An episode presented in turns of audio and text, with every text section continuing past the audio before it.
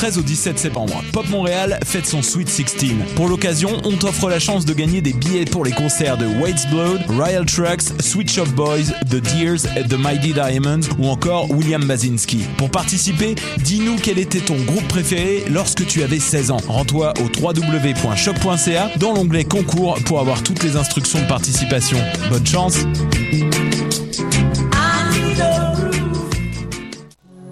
Pop Montréal célèbre son Sweet 16 et tu es invité. Joins-toi à la fête du 13 au 17 septembre avec des concerts, des arts visuels, des films, de l'artisanat, des conférences, un barbecue et beaucoup plus. Viens profiter d'une programmation éclectique et explosive avec plus de 400 groupes de musique, dont Ostra, Royal Trucks, Sweet Shop Boys, Trio Jordan and the Mighty Diamonds. Rendez-vous au www.popmontréal.com pour consulter la programmation complète et réserver vos billets. Le 7 septembre, rue Saint-Denis, dans le quartier des spectacles. Oomph, le festival de la rentrée, présenté par Desjardins 360D en collaboration avec Trois Brasseurs, te propose la soirée de la rentrée UCAM. Assistez à un concert gratuit de Fred Fortin, les A-Babies, les Deluxe, Ken Lo Kraknuk, les artistes de la section spéciale de notre partenaire Fido, The OBGMs, Gulfer et Anemone. Vivez l'expérience festival maximale avec le bracelet Oomph en 360, présenté par Desjardins 360D. Détails et horaires sur oomph.ca. Du 6 au 9 septembre, rue Saint-Denis, dans le quartier des spectacles, Oomph, le festival de la rentrée présenté par Desjardins 360D en collaboration avec les trois brasseurs te propose 4 jours de musique, humour, art de rue, sport et plus encore. Des concerts gratuits de DJ Yella de NWA, DJ Windows 98, Corias, Fred Fortin, les A-Babies, Men I Trust et tous les artistes de la sélection spéciale de notre partenaire Fido. Détails et horaires sur oomph.ca.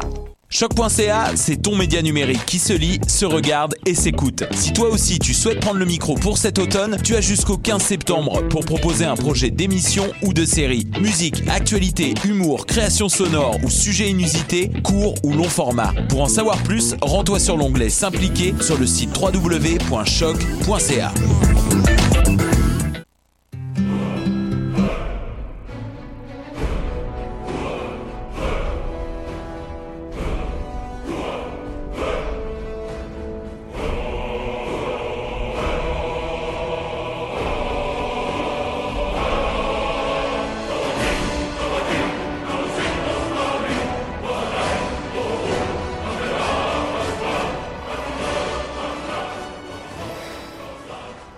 Vous écoutez les choses qui n'intéressent peut-être que nous. Nouveau thème, nouvelle saison, nouveau thème musical.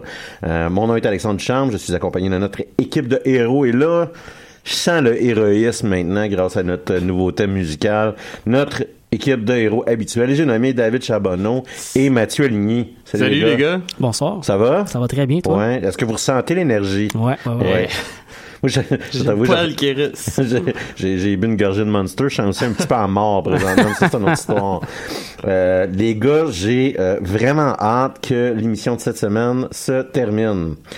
Et, et je m'explique, c'est... euh, S'il vous plaît. Ça commence bien. Ben ouais. c'est hein? que euh, hier, Bonne c'est- rentrée tout le c'est ça. monde. Hier, c'était euh, la sélection de mon pool de football et la saison de football de la NFL commence aujourd'hui avec le match Chiefs à euh, à Boston, donc à, à Foxborough, Chiefs Patriot, euh, à 8h30. Donc, euh, on peut pas euh, trop s'attarder. faut que l'émission finisse avant 8h30. Je pense qu'on est safe.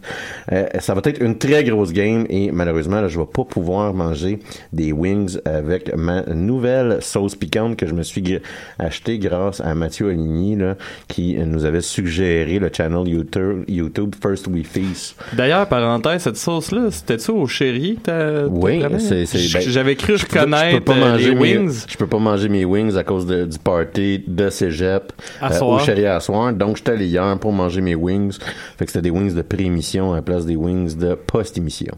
Euh, donc, euh, et, et je me sens un peu, à cause de, de ça, je me sens un peu présentement, un peu comme un, un enfant là, qui veut que Noël arrive, Arrive plus plus vite. vite. là, Ouais, que je veux que les jours passent plus vite. Donc, moi, je veux vraiment que les deux prochaines heures euh, excessivement vite pour écouter mon football. Et ce que euh, ça me fait poser comme question, ce que je me demande, c'est si euh, vous autres, il y a des choses que vous attendez au point que vous voulez là, que le temps passe plus vite. Mathieu. Euh, ben moi, si demain matin on était le 15 décembre puis que c'était la première de Star Wars épisode euh, épisode 8, là, je serais je serais bien bien dans avec ça. Ouais, toi, t'es encore excité pour Star Wars. Absolument, ouais, ouais, ouais. Moi, c'est- Tout s'est disparu. hein. Euh, je te dirais que The Force Awakens, euh, tuer un peu. euh, écoute, Ouais. Ça, ça a fait mal. disons. Je comprends ça, je comprends ça, mais non, moi, je suis encore, euh, je suis encore vraiment dedans. Puis le fait en plus que Disney, ça, en ce moment, on a vraiment le- le- la, la, la machine Disney qui s'est mise en arrière, de la- encore plus que pour l'épisode 7, là, en arrière de l'épisode euh, 8. Euh, c'est assez incroyable comment les nouvelles du prochain Star Wars nous apparaissent à travers des Legos qui sont sortis, Mhm, des toutous qui sortent, puis là, on sait maintenant à quoi ressemble euh, Snoke parce Ouais. qu'il y a un toutou qui est sorti de Snoke. Oh shit, je l'ai même pas vu. Ouais, ouais, ouais. Fait que ce genre de choses-là me gosse un tout petit peu. J'ai j'ai- comme juste le goût qu'on arrive déjà au film puis qu'on puisse Ouais, en le même voir. temps, puis dire fuck que. Star Wars a trop de marketing, c'est un peu dire que, tu sais, c'est pas pire Ouais, les autres qui ont inventé le marketing et produits dérivés. D'ailleurs, je tiens à préciser une chose. euh, je sais pas qu'est-ce qui passe dans la tête de Disney, mais mettent euh, le dernier Star, en fait, le prochain Star Wars à chaque fois dans ma fin de session nuit fortement à mes études et ce n'est pas une joke. D'ailleurs, je sais pas si vous avez vu, mais le réalisateur là, pour le troisième euh, film de la trilogie principale, là, si vous voulez, là, de Star Wars épisode 9, dans le Ouais, fond? c'est fait renvoyer cette semaine. Donc, c'est le deuxième réalisateur des, des nouveaux euh, Star Wars qui se fait renvoyer. Ouais, Ils se ouais, font ouais. fouetter, hein? Ouais, ouais, il y, a- il y a des petits, d'après, ils ont des, ils ont des petits problèmes de, de, de, vision créative partagée, disons. Toi, David, tu, euh, Ben moi, je dois t'avouer que c'est quand même une question assez sérieuse et complexe que tu nous poses. là. Je veux dire, euh, où c'est que qu'est-ce que je pense du futur pis tout ça. Euh, mais je, je t'avouerai que j'ai passé proche de te répondre euh, la sortie de Emily is Away 3, mais j'ai décidé... non, euh, en fait, euh, j'y ai pensé, puis je te dirais, si je me trompe pas, c'est en février 2018 que le jeu euh, Kingdom's Come euh, Deliverance qui va sortir. Si vous connaissez pas ça, en fait, les gars, je pense que ça va d'ailleurs euh, super gros de faire triper Mathieu. C'est un espèce de Elder Scroll euh, third person, mais réaliste. Ah ouais. Euh, c'est, je pense, en, dans les années 1100 ou quelque chose comme ça en Europe, où, euh, par exemple, si tu fais un combat, ben, t'as de fortes chances de, De mourir, mourir. parce que t'as pas de skills de combat Ah, ou quoi ouais. que ce soit. Euh, tu fais vraiment, admettons, l'alchimie, ça va être comme, des onguents ou whatever à base de plantes. Euh, de ce que j'ai vu sur Internet, parce que c'est déjà la bêta qui est un peu ouverte pour le monde qui ont kickstarté. De ce que j'ai vu sur internet par exemple, c'est que euh, t'as une quête dans un monastère, ben si tu veux, tu peux rentrer dans un monastère, tuer tous les moines et te priver de la seule manière que ton personnage ne soit pas illettré pour le restant de ses jours. et euh, non non, ça a l'air assez spectaculaire. Évidemment, il y a pas de magie, il y a pas de monstre. euh, c'est au point où si tu es un brigand, puis tu voles son équipement, tu peux rentrer dans un campement de brigands puis euh, Te faire si passer pour eux. si tu t'approches pas trop, le monde va penser que, que t'es, t'es un brigand. Puis là, d'ailleurs, euh, ce qui est expliqué, c'est que, ben évidemment, tu peux passer des quests par la diplomatie, en étant furtif ou encore en fonçant dans le tas pareil avec euh, une two-end. Fait que je dirais que c'est ça que j'attends euh, pour le futur, euh, Alexandre. Écoute, moi, je pense que c'est un peu clair. hein. C'est le football. Euh, puis quand la saison de football va terminer, je vais avoir vraiment hâte que les autres mois vont passer plus vite pour que la saison de football recommence. Non, mais moi, ça, ça régule un peu euh, Ton année. mon année. Je savais pas que t'étais un si grand fan des Alouettes. et, et- et ça, ça s'appelle pas du football, ça s'appelle au mieux peut-être de la ringuette. Ou je voulais juste te trigger. Mais, mais, mais, euh, il y a une raison pourquoi ils jouent 3 et 6, c'est à cause qu'ils sont pourris. Euh, mais euh, non, j'aime beaucoup, j'aime beaucoup la NFL. J'ai pris, euh, je me suis abonné à un forfait là, pour 150 dollars de l'entièreté des games sur internet ouais, ouais. de la NFL. Je consomme par semaine. Euh, peut-être une trentaine d'heures de podcast que de football. Donc, euh, j'étais assez énervé euh, pour, le, début de la saison. Mais bon, on a une émission à faire, puis on va s'arranger pour que ce soit une émission de qualité. Absolument. Euh, euh, cette semaine, on a 15 minutes de plus. Euh, on va avoir une, une chronique supplémentaire à vous présenter. Ceci étant dit, on va faire quelques tests pour les émissions qui vont suivre. Puis aussi, là, on va faire quelques sondages sur notre page Facebook. Alors, soyez à l'affût. Puis on souhaite que vous participez là, euh, pour nous donner une indication de ce qui va vous intéresser euh, pour euh, cette deuxième saison. Ceci étant dit, euh, cette semaine, Mathieu va nous parler de la troisième saison de Narcos qui vient d'apparaître de paraître sur euh, Netflix. Euh, je vais vous parler de ma haine viscérale pour le PlayStation Network et accessoirement de Destiny 2 et euh, qui est sorti mercredi. Et David là, va vous parler du jeu de société Betrayal at the House on the Hill et on va conclure cette émission là, en vous parlant du calendrier euh, geek de l'automne et euh, vous jaser en bref là, des choses amenées sur- surtout du jeu Qui vidéo, nous- qui surtout nous des cinémas, c'est ça des choses qui nous intéressent. Euh, malheureusement, là, il n'y aura pas euh, de nouvelles euh, sur les choses upcoming en astrophysique. Euh, On s'excuse si ces choses-là intéressent juste nous en passant. mais c'est pas pire indiqué dans le titre Ouais. de l'émission. Ceci étant dit, avant toute chose, on va aller en musique avec la pièce Masque de pluie du groupe Saratoga.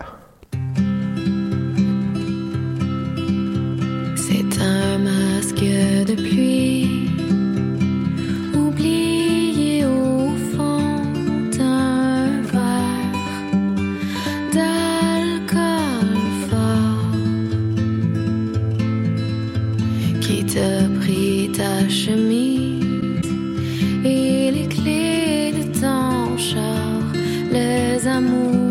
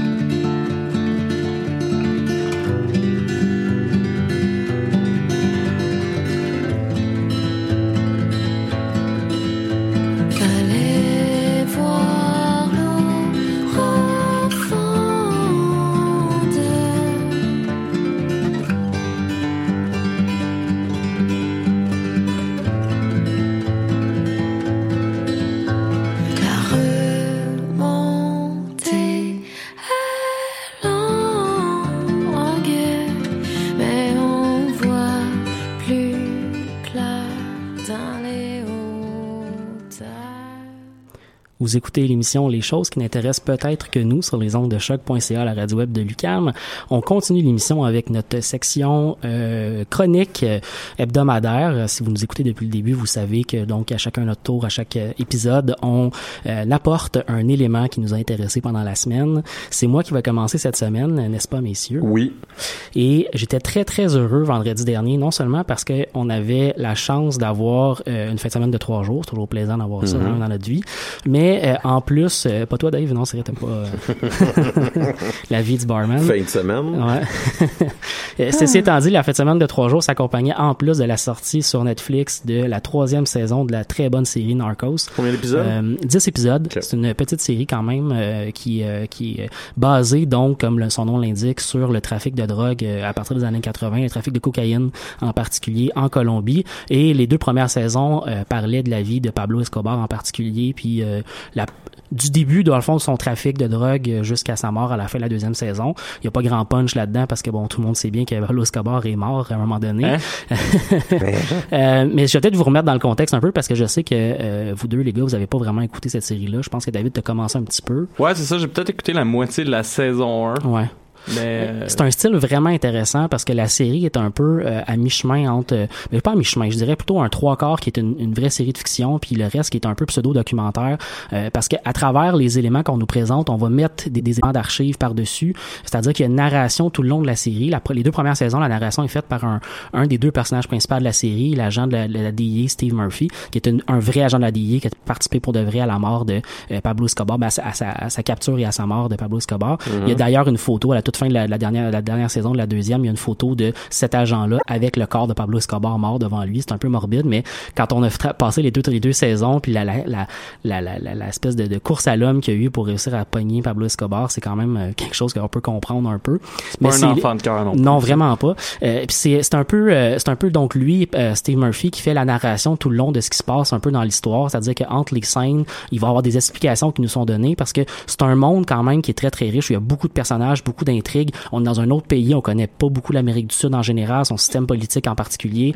Euh, on connaît pas non plus ce qui se passe nécessairement en Colombie où il y a à la fois des des narcotrafiquants qui sont très très puissants mais aussi des combats révolutionnaires avec euh, plusieurs groupes d'extrême droite et beaucoup d'extrême gauche qui se battent dans la jungle là-bas. Donc il y a beaucoup d'éléments d'explication à faire et c'est très très très bien fait par la narration qui est faite dans dans dans, euh, dans les épisodes de la série.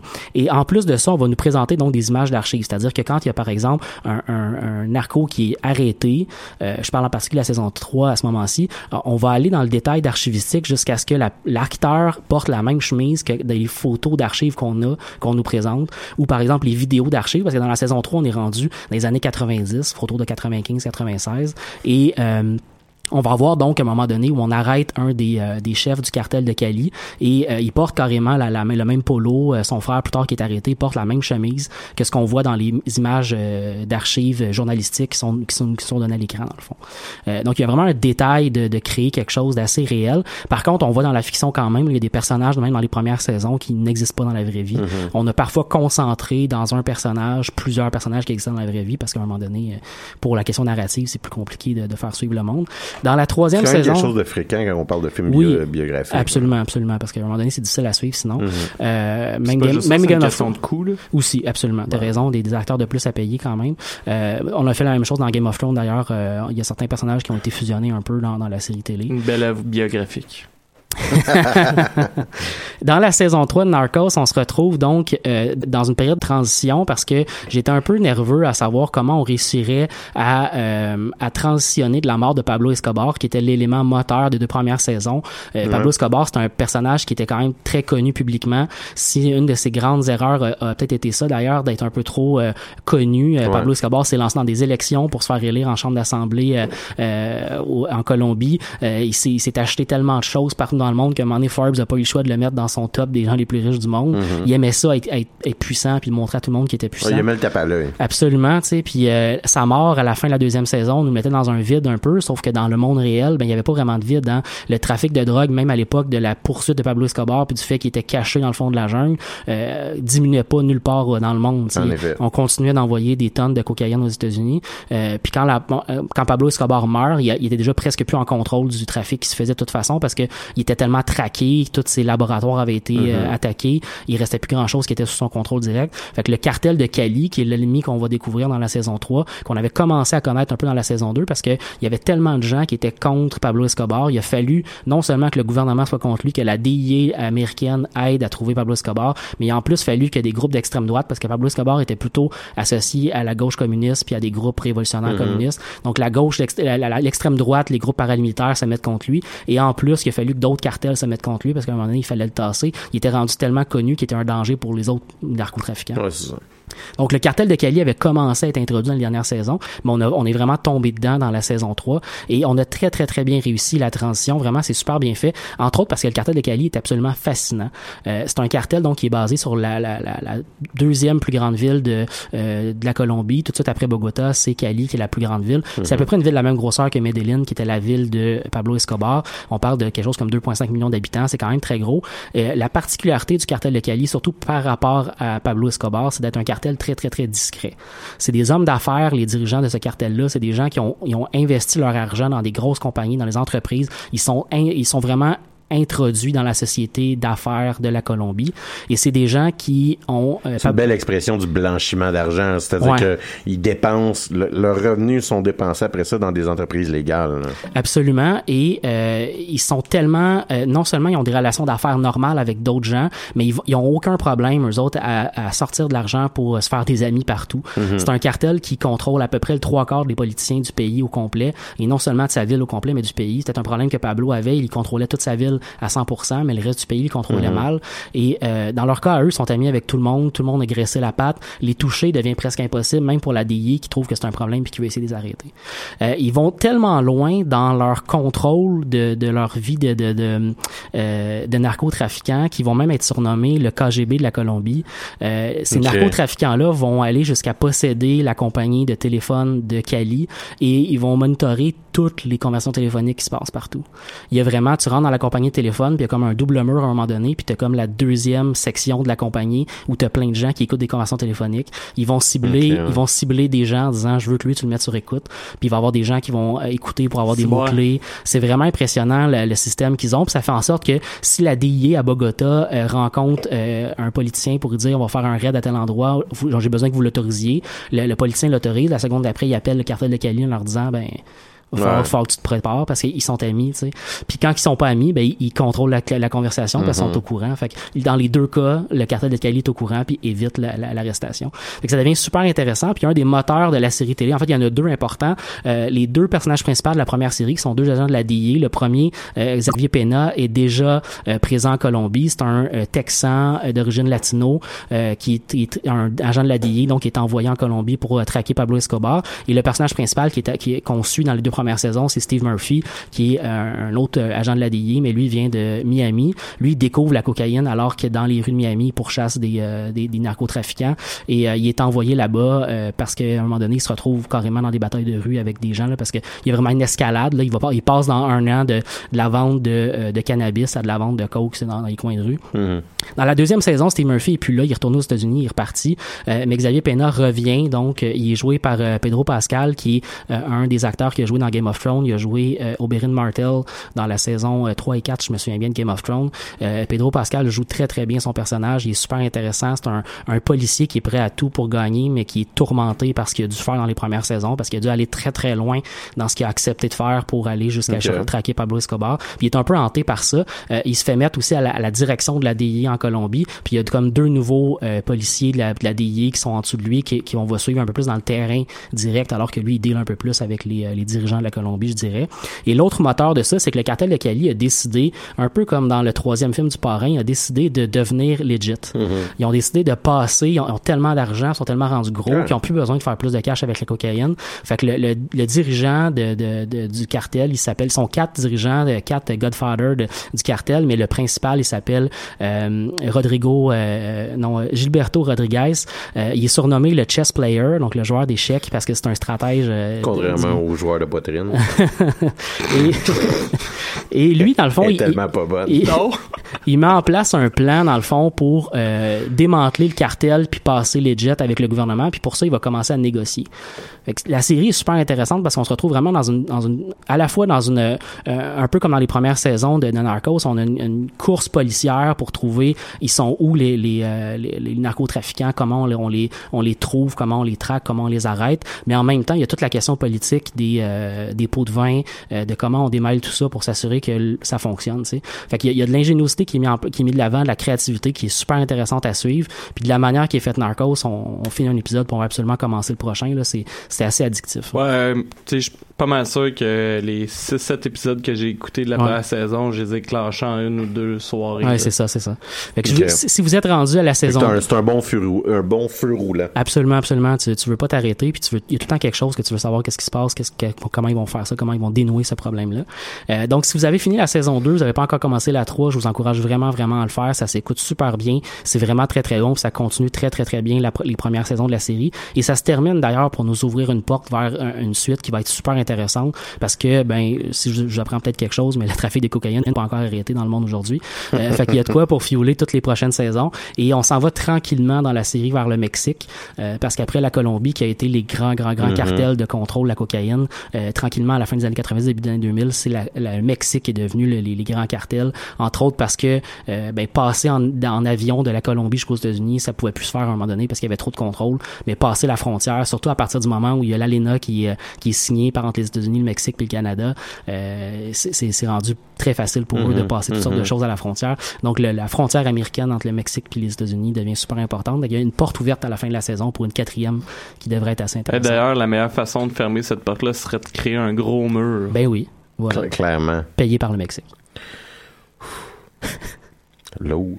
Ouais, ouais, ouais. On passe en deuxième chronique peut-être, parce que là la porte de Trump est un peu ouverte, mais je veux pas rentrer dedans. Non. Euh, donc voilà, Narcos c'était ça. J'ai écouté ça en une fin de semaine. Ça m'a, ça m'a, euh, ça, ça fuelé mon mon euh, mon désir de, de, de regarder une série criminelle. C'était vraiment vraiment intéressant. Donc je vous encourage à aller écouter ça de ce pas. À, à- à écouter. Voilà. Toi, Alex, tu voulais jouer à un jeu vidéo cette semaine parce qu'il y a un autre jeu qui est sorti mardi qui te qui t'intéressait beaucoup. Exactement. Donc, euh, en fait, il est sorti mercredi ou si on Ah. préfère le mardi. Ouais, ouais. La nuit de mardi à mercredi à minuit. Cette semaine, j'ai envie euh, de vous parler du jeu Destiny 2, euh, jeu qui est fait par la compagnie Bungie, euh, qui est la compagnie là, qui a créé la, la très légendaire et, et quand même iconique série Halo. Euh, ceci dit, j'ai eu un immense pépin, c'est-à-dire que le PlayStation Network a chié pendant la soirée d'hier Évidemment. et euh, euh, était toujours planté à 2 heures du matin euh, alors que j'attendais encore pour pour essayer de jouer et je me suis fin- finalement décidé d'aller me coucher. Euh, c'est C'est pourquoi quand même une bonne chose. Ben, en passant, que, que je dorme. Oui. Oui, non, c'est un, un- positif. tu sais. Euh, et et- et c'est pourquoi que il faut prendre euh, ce que je vais vous dire aujourd'hui avec un peu un, un peu un, un grain de sel euh, parce que la nuit de euh, mardi, j'ai juste pu jouer un petit 6 heures. Je veux cependant quand même tout le, monde, tout le monde a fait les maths, tout le Ouais, monde a c'est fait ça. les maths, c'est bon. Euh, je veux cependant quand même vous parler de mes impressions du jeu. Puis si euh, elles changent drastiquement, là, je vous tiendrai au courant lors d'une émission ultérieure. Non seulement ça, mais la totalité du contenu de Destiny n'est toujours pas disponible. Euh, les raids, parce que euh, il y a des mécaniques là. En coop. euh, c'est ça. Donc, les raids qui, euh, si vous voulez, une grosse mission euh, PVE, donc joueur contre environnement, mais qui Ouais. Joue avec 6 personnes à des niveaux de difficulté élevés. Il sort seulement uniquement mercredi de la semaine prochaine. Est-ce que c'est parce que le jeu est considéré en bêta encore ou? Non, c'est que c'est un processus habituel chez Destiny. OK. De, il y a, même quand il y a une expansion, donc le jeu sort, on attend un peu, on, pe- on permet à une masse critique de joueurs d'atteindre le, le niveau final, si vous voulez. Là. Ah ouais, Puis là, on ouvre les, les raids qu'on doit faire avec l'équipement maximal. Ok, ouais, ouais. Puis ça crée, il y, a, il y a comme une course qui est faite avec divers guilds, diverses organisations. Pour être Euh, prêt pour le mercredi suivant. Eh, Exactement. Parce que Destiny, c'est quoi? C'est un first-person shooter, mais qui possède énormément d'éléments de RPG ou de MMORPG, si vous voulez. Euh, donc, euh, il y a des sections, bien que le jeu se joue très bien tout seul, euh, il y a des sections où est-ce que c'est un monde persistant, c'est-à-dire qu'il y a plusieurs jeux, il y a plusieurs joueurs qu'on va fréquenter sur une carte, Ouais. et qui va avoir des événements de groupe où est-ce qu'il va falloir tuer, mettons, une grosse bibite avec les joueurs qui sont présentement tous présents, mettons, sur une carte donnée. Et, euh, c'est un jeu aussi là euh, pour vous donner un peu l'idée narrative des jeux. Du jeu, c'est un jeu qui se déroule dans un futur lointain où l'humanité a été visitée par une sphère mécanique futuriste euh, qui a amené avec elle un ange d'or de l'exploration spatiale pour l'humanité. Non seulement cela, mais elle a rendu la majorité des planètes de notre système habitable. Euh, donc, euh, c'est d'ailleurs principalement dans notre système solaire que l'action du jeu va se dérouler. Sur Terre, bien sûr, là où Destiny 1 euh, nous amenait aussi sur la Lune, sur Vénus, sur Mars. Destiny 2, eux, va nous amener sur euh, les mers de méthane de Titan, qui est une lune de Saturne, sur Io, qui est une lune de Jupiter, et sur Nessus. Et là, si Nessus, ça vous dit rien, c'est normal. C'est un planétoïde d'une race euh, e- extraterrestre de Destiny là, qui s'appelle les Vex. Et euh, c'est très loin, genre dans les environs de Sorel-Tracy. Et euh, cet âge d'or dont je vous parlais... jamais. hein? Non, jamais. Cet âge d'or dont je vous euh, parlais va se terminer avec l'arrivée de la Darkness, donc euh, euh, une sorte d'entité là, qui va ruiner le party, là, si vous voulez. La Ouais, Darkness va amener plusieurs races extraterrestres avec elle, les Fallen, les, la Hive, les Vex, les Cabales. Et euh, dans Destiny 2, ce qui va nous intéresser, c'est la Cabale, qui sont en gros des géants de 800 livres avec des gros guns qui tuent tout le monde et qui ont tendance à euh, raser des planètes à grands coups de bombe thermonucléaires. Cool. Donc on suit C'est charmant jeune homme. c'est ça. On, suit un, un général qui, qui monte dans, ce, dans, dans, dans la hiérarchie des cabales, euh, qui lui s'est mis dans la tête, qui était pour capturer euh, le voyageur et euh, contrôler son pouvoir qui, qui donne à, à les gardiens, donc le joueur, si vous voulez, là, et, et les pouvoirs qu'on possède en tant que joueur. Le deuxième opus euh, de la série utilise les bases solides déjà en place euh, et on a affaire à, un, FPS, là, un first-person shooter qui mécaniquement très très solide. là. C'est, c'est, c'est difficile de, de demander plus euh, que qu'est-ce que euh, Bungie font. là, sais. Donc euh, c'est sûr et certain qu'on on parle pas de réalisme. On n'est pas devant un Call of Duty ou on n'est pas comme devant un euh, Battlefield par exemple. Non, non, Mais ça. on est devant un Halo, c'est-à-dire que Ouais. on va tirer sur des gens et ça va prendre, il y a un bouclier, ça va prendre quand même plusieurs tirs pour pouvoir tuer quelqu'un. Et même, il y a, on voit une mécanique qu'on va, qui va être plus propice à, mettons, à des MMO, on va voir des, des points de, euh, En fait, c'est ça que j'allais te demander, ça ressemble un peu à Borderlands. Euh, dans le fond. Ouais, en La- fait, la- mécanique, là, la, je comparaison avec Borderlands est tout à fait pr- appropriée à un point où est-ce que, euh, si on enlève la thématique, là, on peut voir, euh, il y, a- il y a des comparaisons qui peuvent se faire très aisément là, entre les deux, entre les deux jeux, je te dirais. Euh, ceci étant dit, c'est un jeu qui visuellement est euh, très très très sur la coche. Là, où est-ce que Borderlands, eux, euh, ont décidé de pas faire compétition avec des graphiques de très haute Ouais, qualité. ouais, ouais. Ils ont, Ils ont décidé- assumé c'est ça, ils ont graphiques. Assumé puis ils ont fait un, un choix stylisé. Euh, Destiny, eux, fait le chemin totalement inverse. Et je te dirais que Destiny 2, même, c'est comme une coche plus loin que Destiny 1, parce que Destiny 1 était fait pour le PlayStation 3 et le PlayStation 4. Et là, euh, clairement, Bungie a fait, ben, comme de fait, le jeu sort pas sur PlayStation 3, là, et on voit que la coche a été relevée, les graphiques sont euh, beaucoup plus à jour, puis il y a beaucoup plus d'éléments de physique aussi, de, de bouts qui bougent, puis de pluie, puis d'environnement, puis d'effets d'ombrage, puis d'effets de liquide, qui, qui, qui demandent beaucoup plus de, de pouvoir de processeur là, pour un pour un, un- un jeu. Là, là. Fait que clairement, là, ne, plus à se préoccuper de, de, de, de la PlayStation 3 ou de la- de l'ancienne génération de consoles, ça a été un, un plus. Donc, comme je vous dis, euh, c'est un shooter euh, qui est euh, léché, là, où que les mécaniques sont léchées, donc le gameplay est captivant, puis qui a une trame sonore absolument exceptionnelle. À un point tel là, que je me suis acheté la trame sonore euh, de Destiny. Quand 2. même. Ouais, c'est ça. Et je l'écoute pendant que je travaille, puis ça me donne l'impression de jouer à des jeux vidéo pendant mon shift. Il y a même Je sais une... pas si je peux faire ça au bar. je- Écoute, je peux le faire au bar. oui, par mais je suis pas sûr que ça serait super apprécié par Ben, tout le monde. tu, écoute, ça me dérangerait tellement. Euh, Je m'en souviens. D'ailleurs, il y a une pièce euh, sur le jeu qui s'appelle Journey euh, et, et qui fait déjà partie de mon top 10 de tunes de bande sonore ever. Ah ouais, quand même. Fait que c'est quand même c'est quand même très fort. Euh, Destiny va aussi effectuer des changements à sa recette. Euh, donc, euh, certains qui vont être pour le meilleur et d'autres qui vont être pour le pire. Du côté du meilleur, l'histoire du mode single player est grandement améliorée. Euh, on a euh, où est-ce que Destiny 1, il y avait une, oppo- une opposition qui était beaucoup plus difficile à comprendre et floue. On n'avait pas un antagonisme personnalisé. on avait ah ben c'est la Darkness ou c'est les Vex là, qui était l'autre race extraterrestre mécanique qu'on suivait plus dans, dans, dans cette histoire-là. Il n'y avait pas un gars, il n'y avait pas un, dude. Tu sais, là, on a véritablement, comme je dirais, Gaul, qui est comme l'empereur Le méchant. montant, méchant, qu'on qu'on rencontre qu'on apprend à, tu sais, à haïr, mais jusqu'à un certain point aussi, qu'il y a une motivation, il y a des raisons, puis on, on se retrouve à un moment donné jusqu'à comprendre pourquoi il est en train de faire ce qu'il fait présentement. tu sais. Euh, donc ça, c'est grandement amélioré de Destiny 1. Euh, Ça c'est dit, la manière de communiquer l'histoire, euh, c'est-à-dire un, un, pas- un- on joue un protagoniste Écoute, dans Destiny 1, on a, la- le protagoniste avait peut-être quatre phrases qu'il disait. Euh, là, le, le protagoniste, à à date, six. il a l'air d'être absolument silencieux. Du moins, pour l'instant, Ah, pour là, après 6 heures, ouais, il y a, y a aucun mot. Il fait passer Keanu Reeves dans Matrice comme un dude super jasant. Euh, Puis, on a un, un compagnon euh, qui est une sorte de sphère robotique, là, qui a comme une comp- femme pas sa gueule. Ouais, qui a comme une compulsion à vomir du dialogue d'exposition, là, tu sais, là. Claptrap. Ouais, non, mais, ouais, exactement. Ben, c'est ça, je te dis, il y a des, il y a des comparatifs, euh, Avec Borderlands. mais euh, sans le sens du mot de Borderlands. hein. Euh, et euh, là où est-ce que euh, ce robot, parce que euh, la première version de Destiny 1 de ce robot-là, qui s'appelle le Ghost, là, euh, qui est comme ton compagnon qui te ressuscite, c'est l'explication de comment tu ressuscites, comment tu régénères, c'est ce robot-là. Euh, et, et ça a été fait par...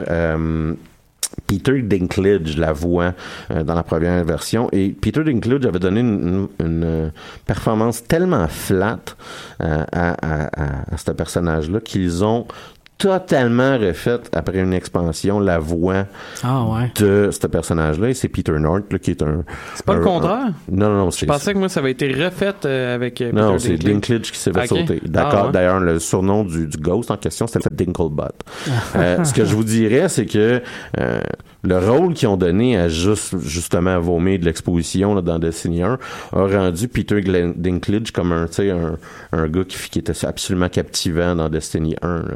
C'est-à-dire que euh, le problème, c'est c'est le personnage, puis c'est que le joueur, c'est pas lui qui est au centre de l'histoire, ce qui se fait raconter l'histoire par tout, tout le monde qui est alentour de lui. Euh, personnellement, c'est la faiblesse. Puis à un moment donné, il faudrait que les, les créateurs de jeux vidéo là, reviennent de faire euh, les, les, les protagonistes silencieux. Là. À un moment donné, là, on, on devrait en revenir. C'est pas une manière qui fait encore du sens en 2017 pour faire une histoire, j'ai l'impression. Puis en tout cas, ça, c'est une opinion personnelle. On, on peut, on peut être en désaccord, là, mais c'est- c'est mon opinion, ma foi, fort personnelle.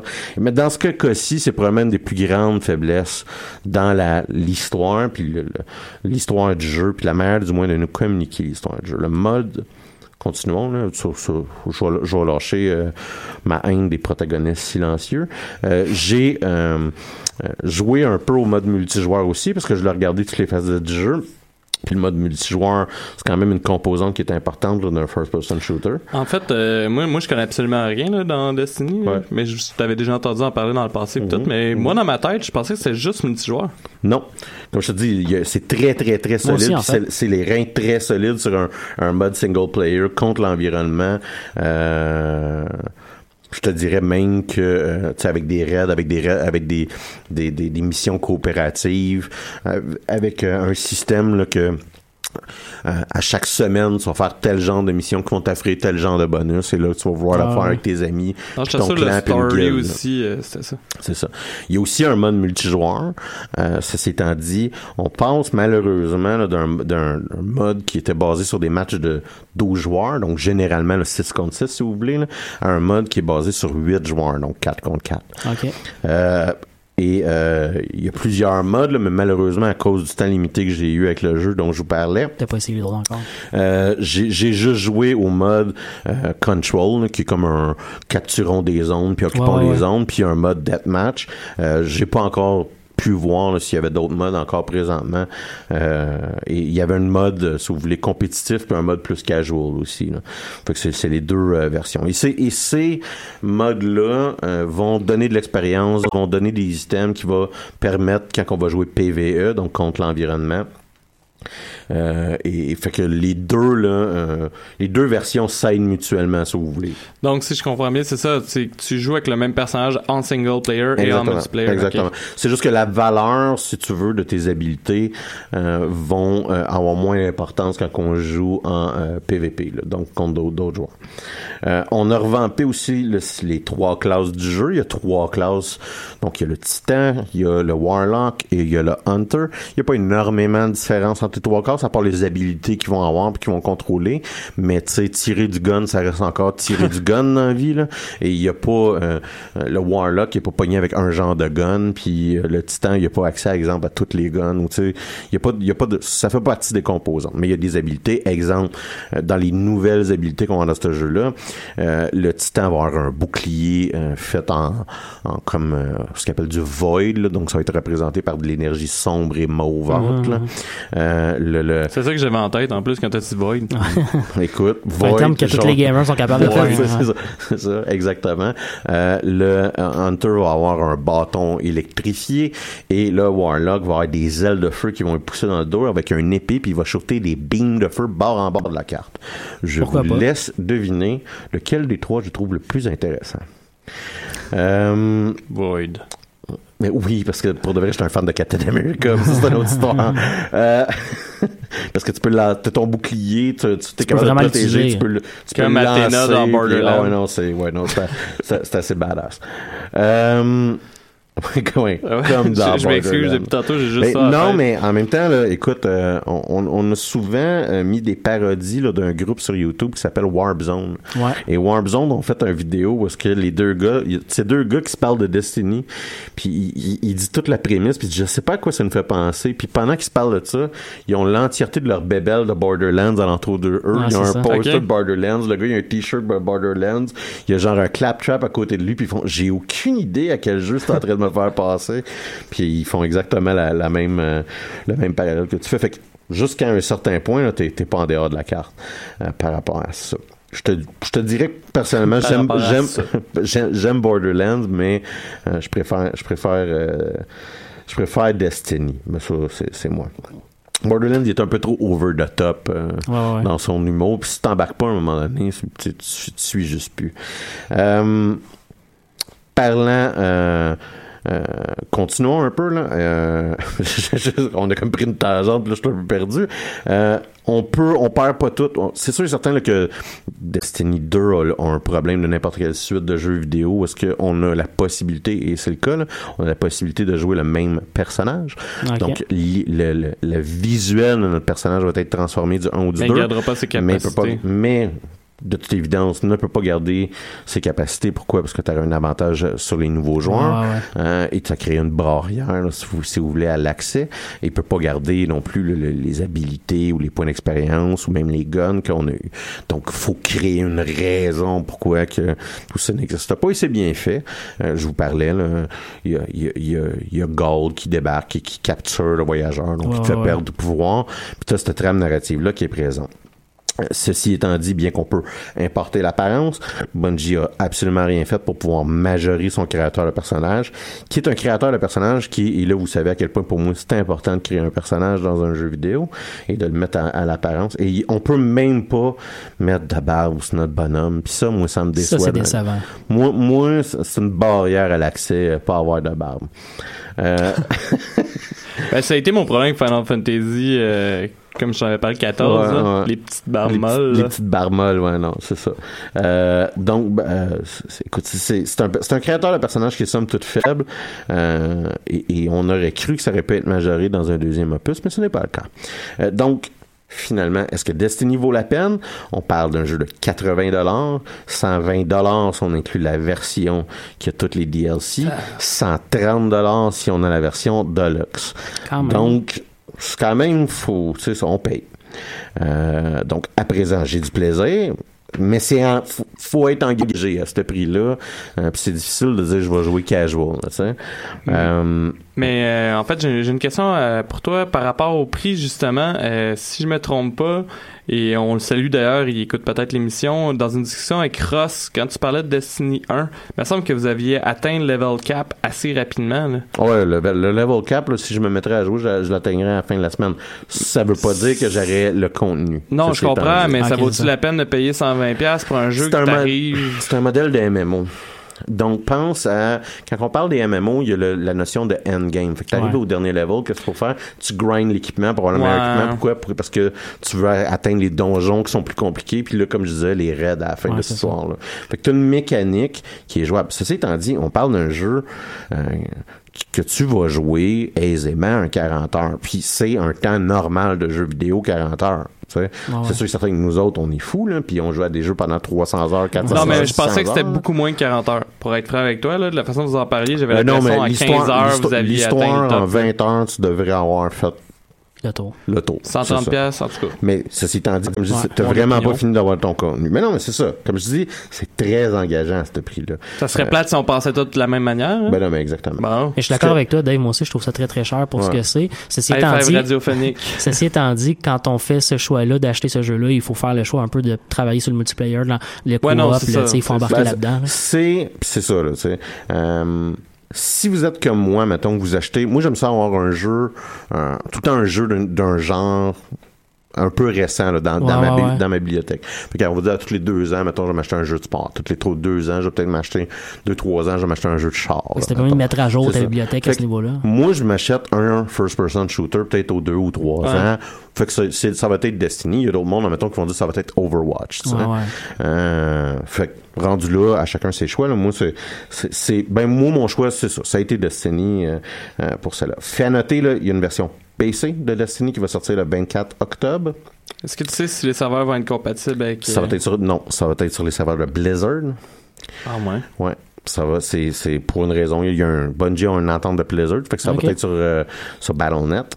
Euh, et euh, la, la- cette version-là va être visuellement plus costaude.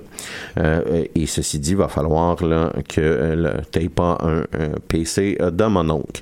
Euh, fait que ça, ça, ça, ça va être un une meilleure version du jeu. Euh, mais euh, ça va être une version de jeu là, qui, qui va requérir un ordinateur euh, de En conséquence. C'est ça, exactement. Et euh, ben, c'est tout pour moi. David, tu voulais nous parler là, d'un euh, jeu de société qu'on aime tous bien d'ailleurs. En fait, non, je vais vous parler de Borderlands. En fait, euh, tout d'abord, je vais commencer en souhaitant bonne rentrée à tout le monde. Euh, si vous nous écoutez dans le corridor de l'UQAM, euh, on vous salue.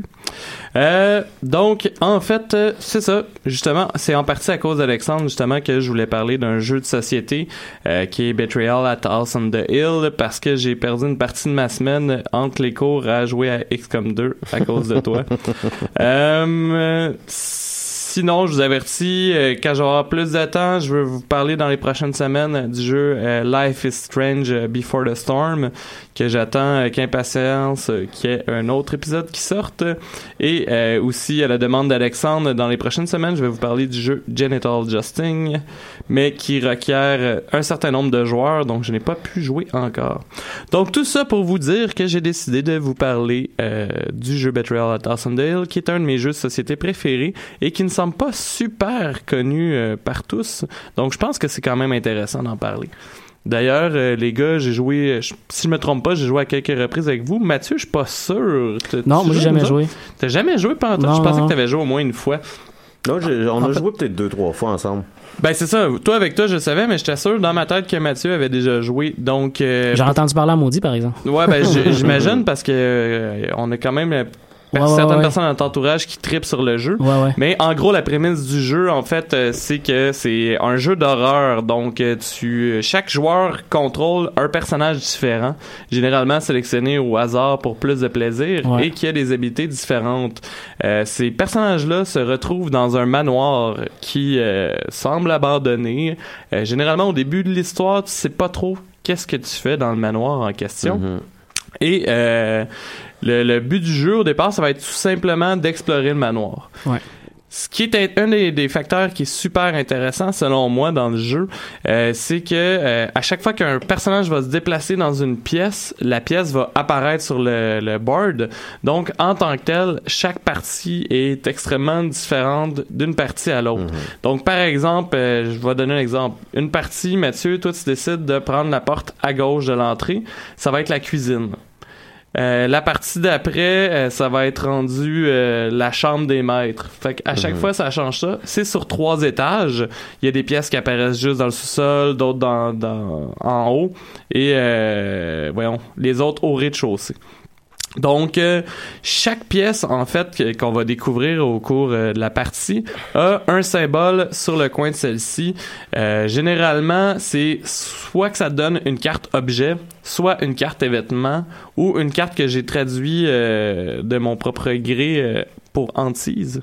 Hein? Je pense que euh, le, le terme, euh, parce que j'ai joué en anglais, c'est. Mm. Fait que je me suis dit anti, c'est beau. Euh, donc, en fait, ces cartes-là, ce qu'ils vont me permettre, c'est entre autres les cartes objets. euh, c'est généralement, ben, comme ça le dit, des objets qui vont être soit des armes, soit une trousse de premiers soins, soit ça peut être une lampe de poche, ça peut être n'importe quoi qui va aider les personnages. Et là, Ça- comme je ça, vous ça nous disais, permet de se gearer up. Exactement. Et là, comme je vous disais, ce qui est intéressant, c'est que euh, les objets vont nécessiter un certain un certain niveau de compétence pour les joueurs et vont être donc plus utiles pour certains personnages que pour d'autres. Et là, comme je vous dis, ben tout le monde est dans un manoir et c'est pas trop pourquoi.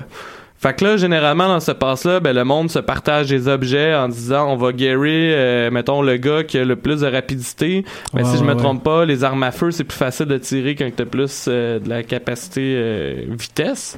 Donc, euh, euh, ça va être le genre de choses qui va se passer. On va se considérer comme une équipe dans le fond dès le début. là. Tout le monde, tout le monde Exactement. s'entraide, en fait, au départ, tout le monde est une équipe. Et Ouais. comme je vous dis, l'objectif, c'est vraiment juste de visiter le manoir en question. Euh, les caractéristiques d'ailleurs qu'il y a au personnage peuvent être aussi pénalisées par un objet. Donc, euh, certains objets, par exemple, vont augmenter euh, la force physique, mais faire baisser euh, les connaissances. En fait, il y a une compétence que c'est connaissances euh, générales, si on veut. Euh, donc, va faire baisser, ben, c'est knowledge. Ouais, non, connaissance Excuse-moi, générale, euh, juste pour t'énerver, knowledge. Knowledge, ouais. Euh, fait que c'est ça, il y a force physique, vitesse, sanité mentale et connaissance euh, Donc, euh, autour des cartes événements maintenant, les cartes événements, eux, vont vous faire vivre euh, des événements style film d'horreur un peu. Donc, euh, l'exemple que, en fait, en général, ces cartes-là, c'est tout le temps un jet d'une habilité en question que vous allez avoir à faire. Donc, plus vous avez cette capacité-là, plus vous avez de chances de réussir. Et euh, les événements, ça peut être, par exemple, et là, c'est comme à moitié vrai parce que je sais que l'événement existe, mais je me souviens plus qu'est-ce que ça fait exactement. Euh, ton personnage dans une pièce va voir du sang qui coule ses murs. Un grand classique. Donc, euh, tu vas avoir un jet. si tu le réussis, pour te donner un exemple, ton personnage va se frotter les yeux, va faire ben voyons, ça existe pas, ça doit être juste de la rouille, et tu vas gagner des points de sanité mentale parce que tu vas te trouver un peu con d'avoir pensé que c'est du sang. Alors que si t'échoues, ça se peut que ton personnage se mette à paniquer, se pitch en bas par la fenêtre et que tu tombes d'un étage en maison Ouais. et que tu manges des, des dégâts euh, pour euh, éventuellement mieux mourir. Et en fait, finalement, les cartes les plus importantes sont les cartes d'antise, euh, identifiées par un... je le ferai pas. par un corbeau. Alors, identifié par un corbeau. Quand on joue avec Dave, à chaque fois qu'un corbeau arrive, il Il fait le bruit de crie corbeau. à tue-tête le bruit du corbeau. Et, et, et c'est absolument insupportable. Absolument. Ouais. Je confirme. Tu sais, avoir un taser, là. Je pense que maintenant, tous nos Donc- auditeurs peuvent aussi confirmer Ouais. Ben, j'ai quand même éloigné le micro au bout. Oui, oui, Bon, je me suis fait remercie. avertir depuis Ouais. l'épisode de Leroy Jenkins. Euh, On te- remercie d'ailleurs. mais Mm. ouais. Donc, euh, en fait, c'est ça. Il va s'agir d'un mélange d'événements et des objets qui vont être un peu plus ésotériques, un peu plus euh, fuckés, genre euh, un objet, je donne un exemple qui n'existe pas, euh, une main de gorille, un peu comme des Simpsons qui exaucent des Ouais. des trucs comme ça. Fait que ça va être des trucs un peu weird. Et à chaque fois qu'il y a une carte antise qui est pigée, le joueur qui l'a pigé doit brasser un, je pense c'est 6 dés Euh, faut savoir d'ailleurs que les dés ont euh, deux faces blanches, deux faces de 1 et deux faces de 2. C'est pas des, des dés à Mm. 6, euh, c'est des dés 3, genre 0. Même Ouais. pas des dés 2. En tout cas, euh, il faut avoir, euh, mettons, euh, plus que. euh, faut que tu le plus que le nombre de corbeaux qui a été pigé. Sinon, c'est là que la vraie game et la vraie histoire débute. Et là, c'est ça, là. On a un processus où est-ce que par hasard, la, la, la maison s'est formée. Là, par hasard aussi, on a augmenté nos habiletés En ou fait- on en a perdu. Et par hasard, on a des cartes là, de, de gear qu'on s'est peut-être échangé. On a des guns, on a des casques, on a, on a de l'équipement. Là, c'est ça. Le bout qui est intéressant, c'est quand que la merde a pas. Exactement. Parce que quand que la merde Pong, comme Alex vient de le dire, euh, la maison, elle peut être explorée comme elle peut ne pas être explorée, ce qui Mhm, est problématique mhm. généralement dans une game. Ouais. Et ça se peut très bien que tu aies un de tes coéquipiers qui soit dans le sous-sol, à l'autre bout du sol, qu'il y en ait deux au rez-de-chaussée, puis que l'autre, admettons, soit perdu à Ah, quelque part. c'est quand même très hot, ça. Et là, c'est que généralement, quand La la merde du à jeu, en fait, c'est cette période-là. Exactement. C'est un événement déclencheur, puis là, la situation va être changée. Et la situation, comment que c'est joué, qui s'appelle d'ailleurs euh, la Hunt, euh, comment que c'est joué, c'est que euh, il y a deux guides qui contiennent 50 scénarios chacun. Donc, dans le guide, il va y avoir un tableau qui va dire euh, dans quelle pièce et quel objet a été trouvé que Mhm. la Hunt est déclenchée. Ça va te donner un scénario.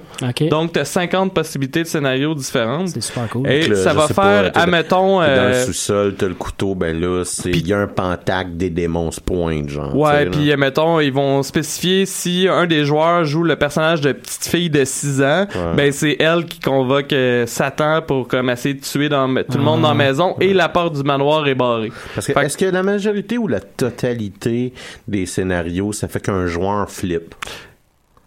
Euh, en fait, je pense qu'il y a un scénario qui a pas de que c'est Ouais. contre le jeu puis que c'est pas un des joueurs. Mais là, comme je vous dis, c'est que c'est à ton avantage au début de la partie d'avoir partagé tes objets parce Ouais, que quand ouais, ça ouais. ça arrive, tu veux quand même que tout le monde soit fort. Sauf Mais que là, ça c'est se peut parce que donné le gun au, au 13, C'est ça, se peut que même le contraire, ça se peut qu'Alex ait passé la partie d'exploration à nous donner tout son gear, puis au final, Ouais. parce que lui il sait pas que ça va être lui le traître. Fait que ça Ah se peut ouais, que ce soit le gars à côté de toi, comme ça se peut que ce soit le gars Ouais. qui est à l'autre bout. Ouais, c'est un bon point. Et là, ce qui est cool, puis la raison pourquoi il y a deux cahiers de scénario, c'est que, euh, mettons, ça va être scénario 29. La personne qui est traite va lire euh, la, la- la page 29 et va avoir ses objectifs personnels à compléter et comment y arriver, et euh, qui va être en secret. Donc, les joueurs Ouais, ouais, savent vraiment pas à quoi s'attendre. Ben, ils peuvent avoir un petit hint, là. Mais, et les autres joueurs vont avoir aussi la manière de contrecarrer les plans du traître ou de tuer le traître, euh, que le traître ne saura pas. Fait que c'est vraiment de checker tout le temps les moves de l'autre pour voir à peu près qu'est-ce qu'il fait pour être capable de le contrecarrer. Donc, au final, euh, ce jeu-là, moi, il me donnait du fun. En fait, je pense que Sincèrement, j'ai joué une vingtaine de games depuis que je l'ai, c'est pas plus, puis on n'a jamais eu une game qui se ressemblait. Euh, c'est vraiment facile en plus de faire, puis ça nous est arrivé d'ailleurs souvent de faire deux parties, une Ouais. back-à-back, parce Ouais, que ça sera pas pantoute C'est le même c'est intéressant parce que c'est un bon jeu, mais c'est un, c'est un, un bon jeu qui fait. euh, tu peux jouer ça un soir de semaine, là, parce que je veux dire. Ouais, Ça dure une heure, tu une heure et demie 7 la heures, Tu partie. peut-être l'avoir fini, c'est ça, à C'est pas 8h30, épuisant comme 9h. Non, généralement, c'est ça, c'est que tout le monde fait OK, on va en jouer un autre, puis ça, il est tu pas peux en tard. jouer un autre, tu peux, tu, tu, tu peux finir ta, ta soirée-là. Puis c'est pas un... tu C'est pas un... Je, je donne l'exemple de risque, là. C'est c'est pas un access analyze, là. Non, c'est Tu ça. sais que ça prend une heure et demie à monter, ça prend sept chaque heures et tour. demie à jouer, puis euh, euh, c'est ça, là, tu sais, c'est- puis ça- Puis ça- généralement, après 7h30, si quelqu'un a abandonné la game, c'est même pas que tu l'as fini. Ben, ou peu importe, tu pars le commitment, mais minimalement, t'es mieux d'avoir réservé ta, ta fin de semaine. Ouais, c'est ça.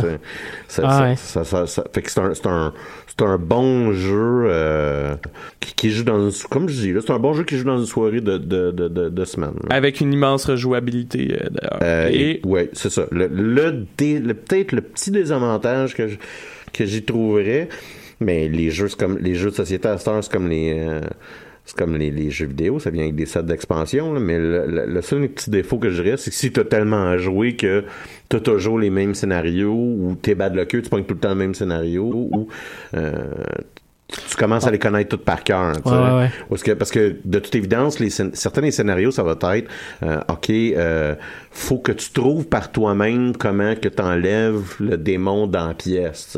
Il va y avoir un mystère qu'il va falloir que tu découvres. En, Sauf que si tu l'as déjà fait, c'est ça, tu connais scénario, déjà. tu comprends déjà un peu ce que tu as à faire. Fait que- mais encore là, la solution à ça, je l'ai dit, c'est qu'ils ils- ils vendent des boîtes d'expansion pour En ce fait, il y en a une, euh, Donc tu peux, euh, tu peux, tu peux, tu peux qui rajoute d'ailleurs 50, euh, 50 scénarios euh, ça. au jeu avec 20 nouvelles pièces, un nouvel étage.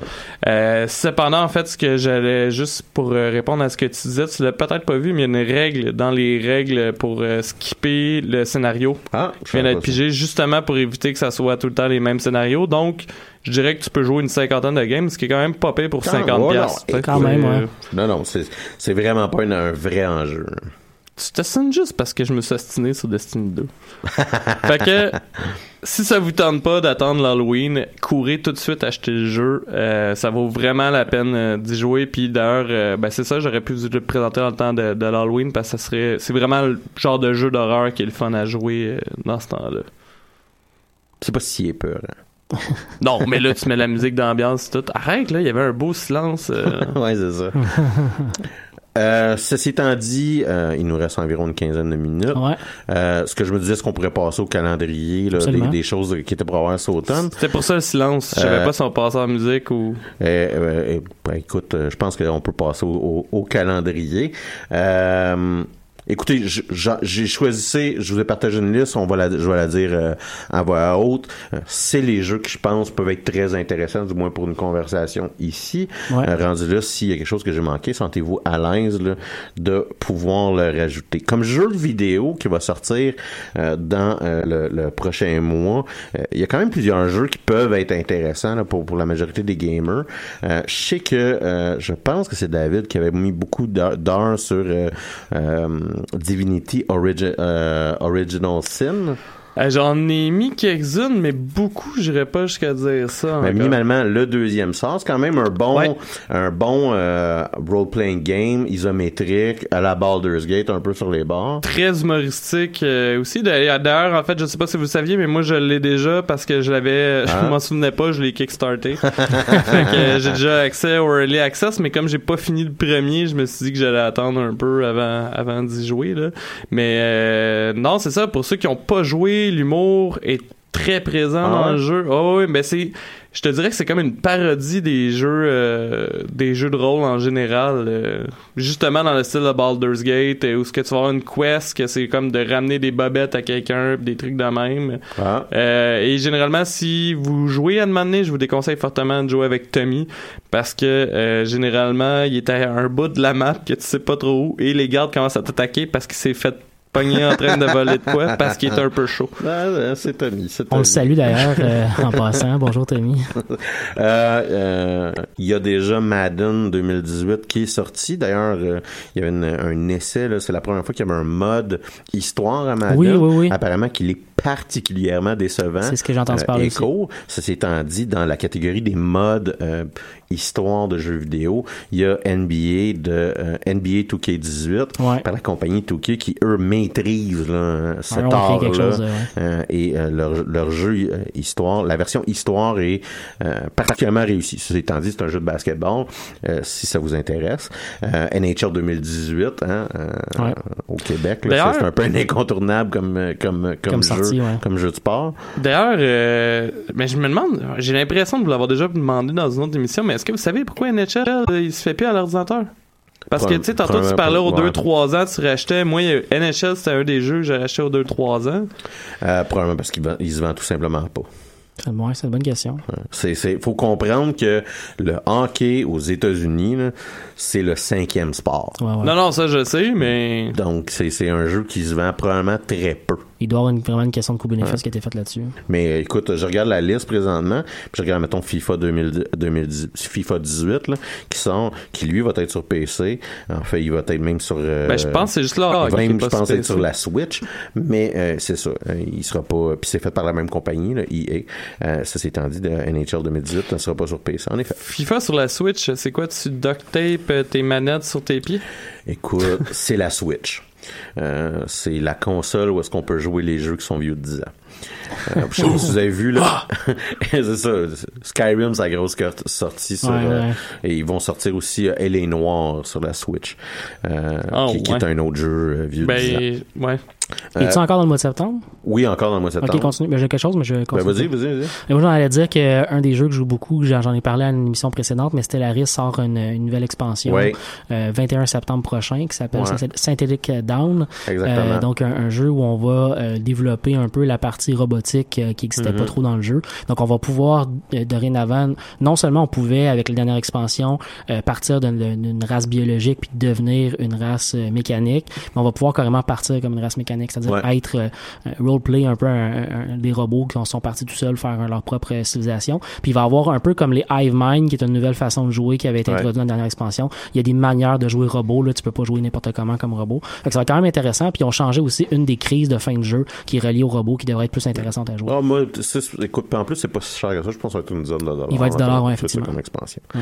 Euh, ceci étant dit, bon, le contenu associé à une expansion de 10 dollars, c'est-à-dire ça sera pas si dramatique non plus. Non. Ça va être intéressant. Non, c'est ça, parce que généralement, quand Paradox sort des expansions pour ses autres jeux, euh, sont quand même assez dispendieuses. Fait que 10$. piastres, euh, Non, quand même pour. pour euh, Ben, Crusader King, me semble, c'était à coup de Ouais, 20$ mais- piastres, euh, Ah, C'était plus du mois, 15 là. à 20, ouais. Ouais, mais je, je dirais, là, pour, à date, j'ai- le- pour, euh, pour, pour le skill code de Stellaris, ça a toujours été somme toute raisonnable. Ils sont vraiment pas dans la même dynamique avec Crusader King 2, vraiment. Là. Crusader King 2, c'était comme 3 DLC par année.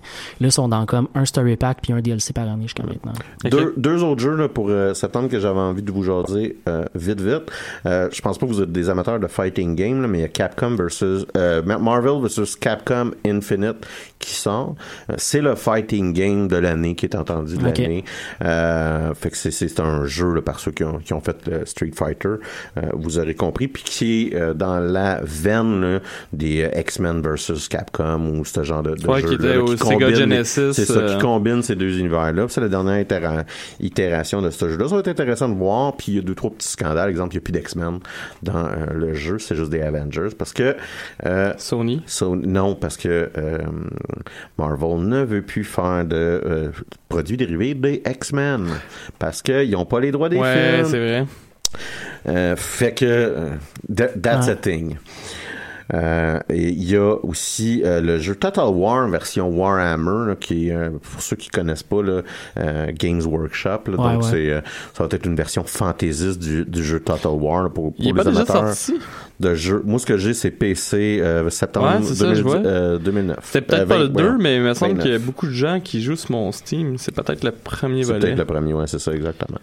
Euh, passons en octobre, à moins que vous aviez quelque chose d'autre. Moi, euh, octobre, il y a un jeu que j'ai excessivement hâte de jouer. Et euh, d'ailleurs, Dibs, sur j'ai fait la chronique. Euh, et c'est South Park The Fractured But Whole Ouais. qui va être Ça va être génial. Ça va être génie. Et j'ai appris aujourd'hui que... Ouais, on a tous il- appris aujourd'hui Il que- y a un feature qui va être rajouté que si vous jouez un personnage noir, le jeu va être plus difficile. Et si excellent. vous jouez un personnage femme, vous allez avoir moins d'argent si vous faites les quêtes. C'est vraiment excellent. C'est, c'est malade, là. C'est un coup de génie. Tellement de t'as- mauvais goût. non, coup de en- fait, c'est, Oui, c'est sais. de l'humour Non, non, je décapant, Je le sais. Mais Euh, mais euh, non, en tout cas, c'est Ah, ça, ça la nouvelle qui est sortie sur Kotaku Ouais, ouais. euh, aujourd'hui. Euh, puis en tout cas, minimalement, on pourra pas faker que cette réalité-là Ben, n'existe pas dans le jeu. Hein? Mhm. Mais d'ailleurs, si je me trompe pas, dans Stick of Truth, euh, quand tu jouais un juif, tout le monde t'appelait juste Jew. Ouais, ben ça, ouais, ça, Ouais, ça- une affaire ouais. comme ça qui arrivait. Il y avait une classe que c'est ça, c'était, c'était juif. Euh, il y a un autre- était à South Park. il y a un autre joueur que je risque de m'acheter, mais je ne sais pas encore. Ça, ça va être Middle Earth euh, Shadow of War. Où est-ce Ouais, que ouais. euh, euh, ce- ce- ce- le premier opus qui s'appelle Shadow of Mordor, non? Shadow of Exact. Mordor, exactement, euh, qui avait mis en valeur le, le- le système Nemesis, qui est en gros là, les méchants que tu rencontrais se rappelaient de toi. Si tu les avais brûlés, ils restaient défigurés. Euh, Ouais, ouais, si- ouais. Puis il y avait d'ailleurs peur du feu ou des trucs de même. C'est là. ça, il, il y avait une peur du feu, il y avait des cicatrices aussi. Euh, éventuellement, euh, il y avait le, le- leur sbire en dessous d'eux, puis il y avait leur superviseur au-dessus d'eux. Euh, puis c'est un système dynamique de gestion. Et là, on va rajouter le fait que on va euh, créer une armée pour conquérir le Mordor avec notre personnage. Et là, on va euh, prendre des orques pour qu'ils deviennent chefs d'une région euh, euh, avec nos pouvoirs là, grâce à euh, un anneau qui a été euh, forgé avec le, le spectre du premier jeu. Euh, ce qui va être intéressant, c'est le gars, il a décidé, les concepteurs du jeu ont décidé de prendre Tolkien, puis le canon de Tolkien, puis Ouais. un peu le sacré à bout de bras, ben, Ouais, ouais. franchement, pour faire leur propre jeu. Ils sont rentrés dans l'univers puis ont fait leur propre terrain. Ouais, c'est ça. Et ce qui va être, ça va être très drôle de suivre la nerd rage Ça, par, rapport, hein. euh, par rapport à ce Mais jeu. Sincèrement, je sais pas si vous avez joué au premier jeu, mais le, le premier jeu, moi, je l'avais trouvé quand même pas pire. Mon seul problème, c'était bien, que mais il était ça devenait, ben c'est ça, j'allais dire, ça. ça. devenait Ouais. redondant. Puis ça, Même c'est ma crainte avec le deuxième. Et- et- mais en même temps, moi, je me suis dit, puis c'est drôle parce que c'est le jeu, on faisait les comparaisons, mettons, de Destiny, c'est comme... euh, euh, Borderlands. C'est comme Borderlands, là. Ça, c'est comme un peu Batman ou Assassin's Creed. Non, c'est Assassin's Creed ouais, ben, version ça. euh, des je suis d'accord. Euh, d'accord. puis même qu'à l'époque, il y avait des rumeurs comme quoi qu'il avait volé certaines animations d'Assassin's Creed. Ah ouais. euh, ouais. Euh, de- sur le comment tu, ton personnage grimpait. Euh, donc il y a ça parlant d'Assassin's Creed, Assassin's Creed Origin slash Egypt slash maintenant j'ai un egg que je contrôle va sortir aussi. Slash Euh, prochain flop de Assassin's Creed. moi je sais pas, je- moi j'en suis revenu. Je suis tanné. Ouais, La série Assassin's Creed, là, je suis tanné. Ouais, moi, j'ai tout acheté ceux qui sortaient, puis je pense qu'il y en a deux, trois que j'ai pu toucher parce que j'étais justement tanné un peu. J'ai fait, hey, j'ai un bateau. Aïe, aïe, c'est le fun, j'ai un bateau. Puis là, j'ai fait, hey, je m'en sac un peu d'avoir un bateau. C'est- moi, je suis prêt à closer les livres sur Assassin's Creed. Ouais, je, pense aussi. En fait, c'est qu'à un moment donné, c'est ça qui arrive quand tu sors un jeu par année, là. C'est. Ouais. T'épuises un peu ta franchise, là. Exactement. Ben, c'est pas ça, c'est que je suis rendu que je le fais pour rien. Tu sais, je- je- initialement, je- j'étais intéressé à l'histoire de Desmond. Il y avait comme une Ouais. trame qui me disait Ouais. pourquoi je suis en train de faire ce que je. Puis là, je le fais juste parce que là, genre. tu lis tes courriels sur ta tablette en allant hacker les comme, c'est serveurs. juste, tu sais, va tuer du monde pour aller tuer du monde parce que tuer du monde. tu. Ouais. Euh, Il y a euh, aussi euh, Wolfenstein 2 qui sort Mhm. en octobre. Ça, ça va être intéressant. C'est tout le temps plaisant buter des nazis. Absolument. Puis, Ça se démode pas. tu sais, je veux dire, je pense que c'est d'actualité, hein, un désir de faire mal à des nazis. Puis, là, on a un bon échappatoire qui est Je productif. pense que les deux côtés ont des torts, Alexandre. non, pas, pas sur le bout, non. Non, Non, pas sur non, le bout non. nazi, non. Officiellement, non. Officiellement, non. Tu sais, c'est un, c'est un truc, là, en passant, là, tu, tu regardes, puis s'il y a un des, d'un côté, il y a un des nazis, là, c'est les nazis qui ont tort. Trigger. Ouais, c'est ça. Novembre, je passe tout de suite en Ouais, novembre, à ouais. moins que vous aviez quelque chose. Non. Euh, Call of Duty World War 2, also known as.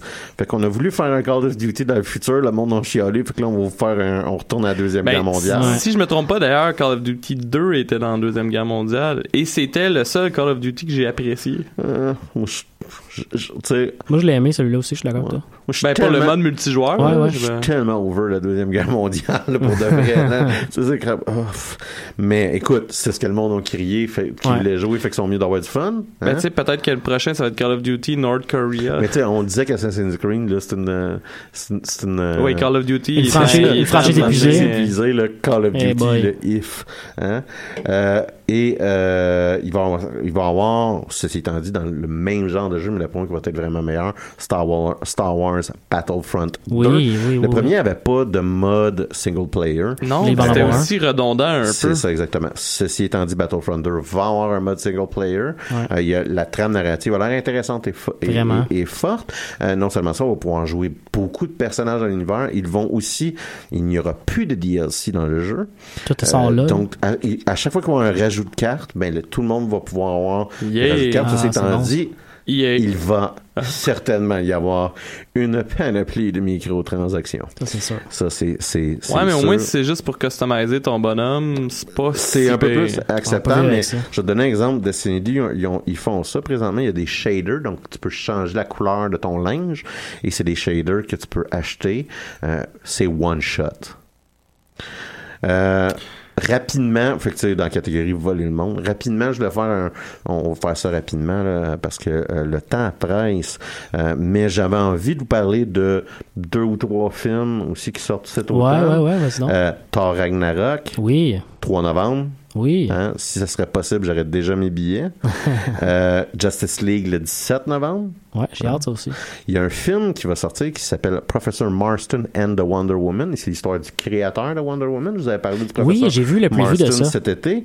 Donc ça, ça peut être intéressant. Et euh, euh, personnellement aussi, je vais aussi, aussi être intéressé. Ça, c'est le 27 octobre que ça va sortir. Exact. Euh, personnellement, moi, je suis intéressé au film de Lyndon B. Johnson qui va sortir le 10 novembre Ouais, ouais, ouais. parce que c'est c'est le président, c'est le vice-président de John F. Kennedy, donc le président, et c'est aussi là, euh, celui là, qui a amené la grande société, donc la majorité des programmes sociaux aux États-Unis. Ouais.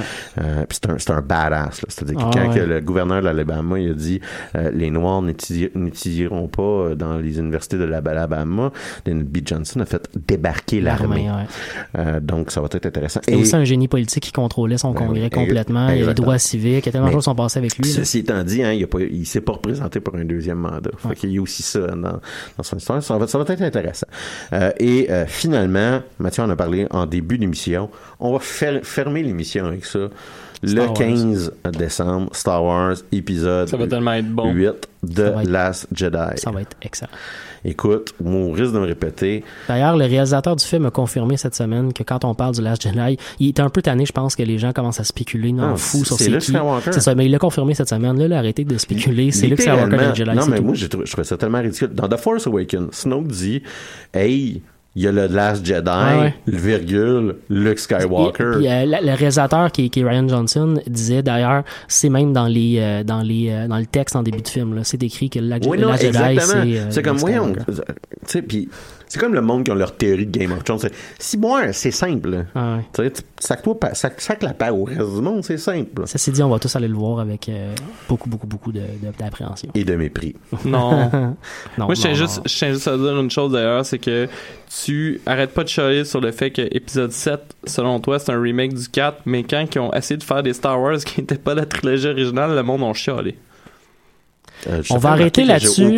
On va, arrêter- on un va arrêter là-dessus parce qu'on n'a pas assez de temps pour euh, partir un débat. On va aller écouter Danny Placard en musique et on se retrouve la semaine Combat. prochaine pour une autre épisode de Les choses qui n'intéressent peut-être que nous. Merci.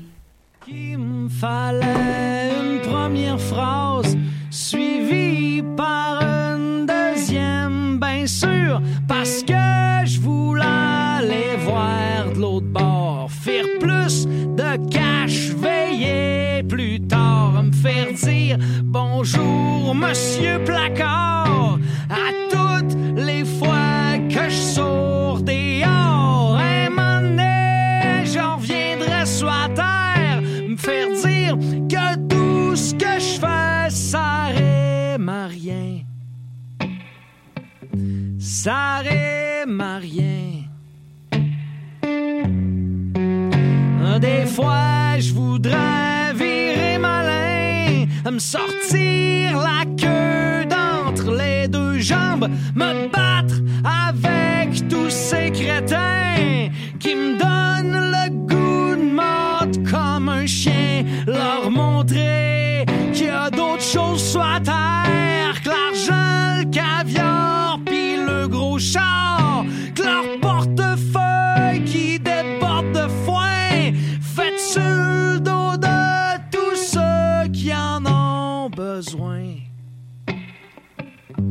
qui en ont besoin.